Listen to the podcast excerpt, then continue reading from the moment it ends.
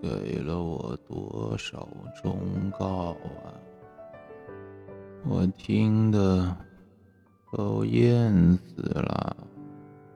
老人在心里一边想着厌恶着自己，一边把剁饼夹在胳肢窝里，双手浸在水里清洗了一番，好像这样就能把他对自己的厌恶洗掉一样。小船向前驶去。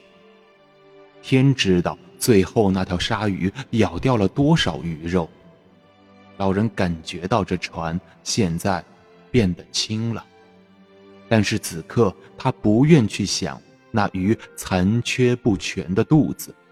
他知道，鲨鱼每次猛地撞上去，总要撕去一点肉。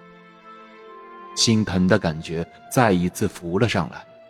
尤其是他还知道，他的鱼兄弟此刻给所有的鲨鱼留下了一道他们喜欢的血腥味儿，这味道宽得像海面上的一条公路一样。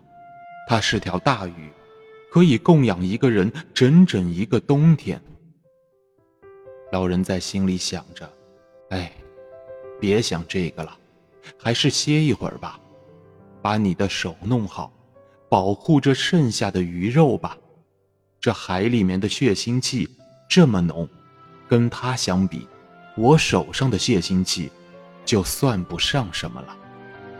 这双手上出的血也不多，给割坏的地方都算不上什么。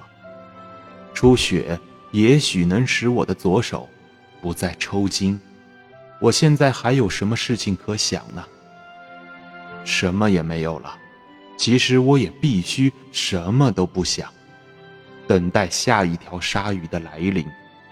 但愿这真的是一场梦，也许最后我剩不下什么给自己的。